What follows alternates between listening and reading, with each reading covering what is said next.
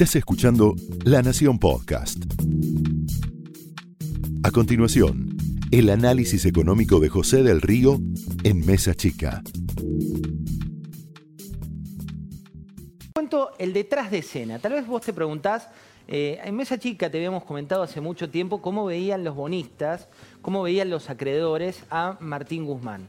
Martín Guzmán, el ministro de 37 años, junto con Martín Lustó, ostenta el, récord, entre comillas, de los ministros de Economía más jóvenes de la Argentina. Él tiene 37 años. Dicen los que saben que en las inferiores de tenis es bastante deportista. En la época eh, de inferiores eh, jugaba con Coria, pero te hablo de allá lejos hace tiempo. Futbolista, eh, hoy por hoy entrena todos los días, durmió ayer dos horas, según me comentaban, y tiene seis pantallas en su despacho. Una de las pantallas era la prioridad para esta etapa 1 de gestión. Así la define el ministro de Economía, Martín Guzmán. Esa pantalla era la que mostraba las cotizaciones de los bonos, la sección financiera, qué es lo que ocurría a nivel internacional, qué pasa con las acciones argentinas.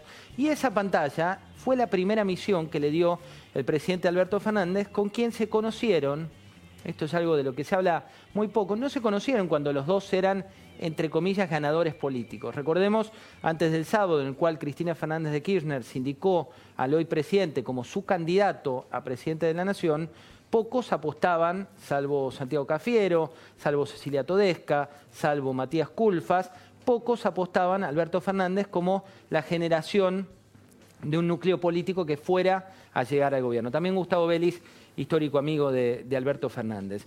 Pero el ministro Guzmán, el hoy ministro Guzmán, es uno de los hombres que en ese contexto, cada vez que venía a su La Plata natal, eh, vos sabés que el Central Park y la ciudad de La Plata son como los dos lugares favoritos para el ministro Guzmán, cada vez que venía a Buenos Aires, y lo hacía muy seguido, se juntaba con el entonces ni siquiera precandidato, sino el que estaba formando su think tank, como se dice habitualmente, su centro de pensamiento de cara a la Argentina que viene.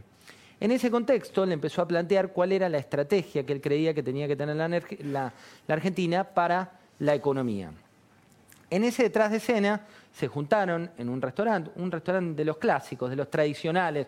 No te esperes uno de esos de hoteles cinco estrellas, sino uno de esos bodegones tradicionales, donde hablaron largo y tendido de lo que él creía que tenía que hacer.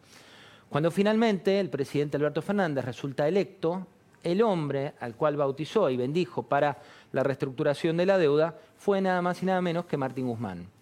De Alberto Fernández se dice que es el equilibrista el equilibrista entre el cristinismo y el equilibrista entre su núcleo, el albertismo, el equilibrista entre el masismo y el equilibrista entre los núcleos de la cámpora que piensan que la Argentina tiene que ir para algún lado. El rey de los equilibristas hoy por hoy es Martín Guzmán. ¿Por qué? Por varias cuestiones.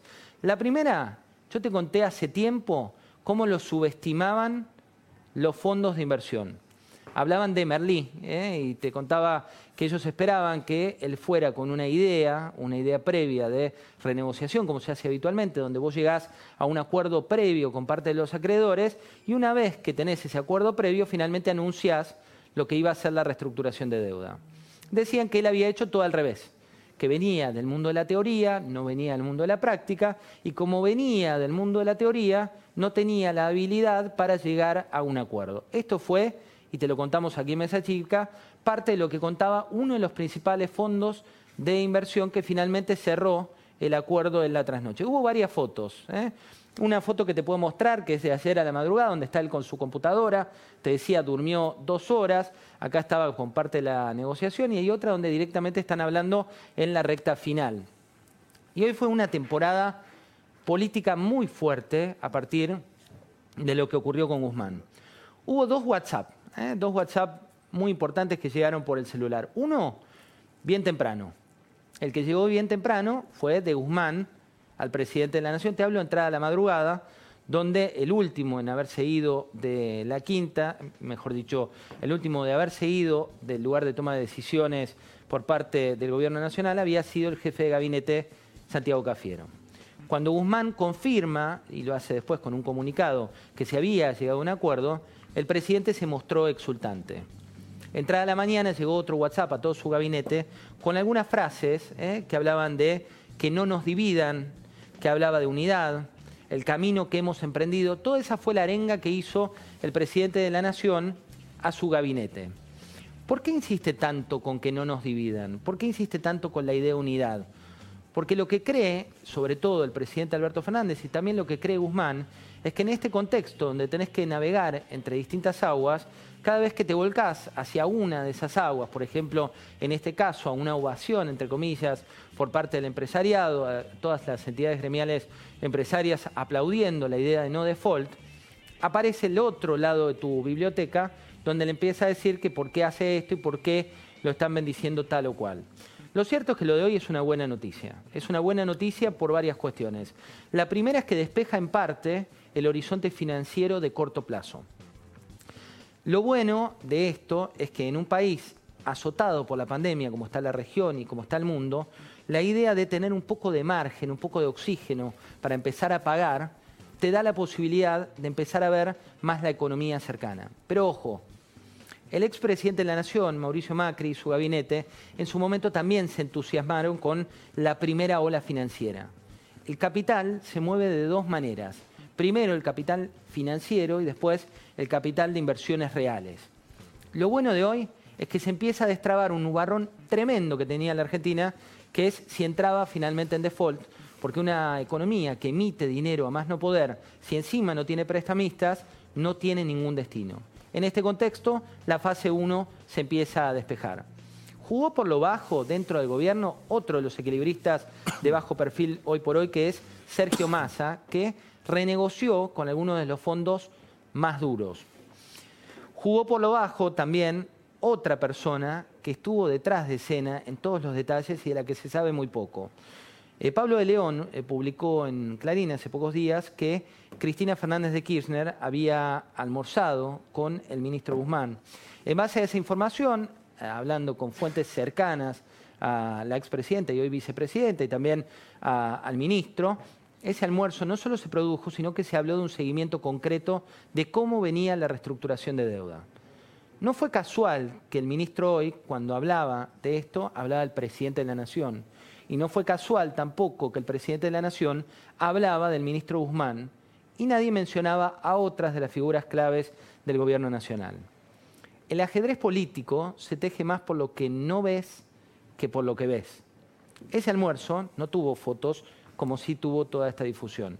Pero ese almuerzo forma parte de algo que sí le preocupaba a la expresidenta y actual vicepresidenta de la Nación, Cristina Fernández de Kirchner. Te decía, seis pantallas, ¿y qué liga a Cristina Fernández de Kirchner con Martín Guzmán? El economista favorito de ella es Joseph Stiglitz, el profesor de Columbia que habla semanalmente con el ministro Guzmán y con quien tienen una más que buena relación. Y lo que pasó y lo que va a pasar a partir de ahora son varias cuestiones. Te decía, un WhatsApp político que fue el que mandó hoy el presidente de la Nación a su gabinete. Un WhatsApp económico que dicen los que saben es la nueva manera de comunicarse del Fondo Monetario Internacional, que le pidió Cristalina Georgieva, que es la titular del Fondo Monetario Internacional, el número de celular del presidente Alberto Fernández, nada más y nada menos que al ministro de Economía Guzmán. Dicen los que saben que allá lejos y hace tiempo, cuando el ministro de Finanzas era Toto Caputo y Christine Lagarde era la titular del Fondo Monetario Internacional, Christine Lagarde con Toto Caputo se cruzaban WhatsApps en los cuales Toto Caputo le hablaba a Christine Lagarde de cuál era la forma en la cual reaccionaba el mercado argentino si vos no intervenías en el dólar. Parece historia, pero ¿te acuerdas ese día que el dólar se disparó? Bueno, había WhatsApps cruzados, porque ahora el Fondo Monetario, con esta globalización que hay, está directamente ligado a los teléfonos celulares de las personas que hoy nos gobiernan. ¿Y qué es lo que viene? ¿Qué es lo que viene? Una reestructuración más fuerte, pero ahora con el Fondo Monetario Internacional, donde Cristalina Georgieva, que fue quien mandó el WhatsApp, va a ser la persona que va a seguir adelante ahora con la parte 2 del proyecto Guzmán, que es la reestructuración, pero ahora de los 44 mil millones con el Fondo Monetario Internacional. Esto fue el análisis económico de José del Río en Mesa Chica, un podcast exclusivo de la Nación. Escucha todos los programas de La Nación Podcast en www.lanacion.com.ar. Suscríbete para no perderte ningún episodio. Estamos en Spotify, Apple Podcast, Google Podcast y en tu reproductor de podcast favorito. Seguí escuchando La Nación Podcast.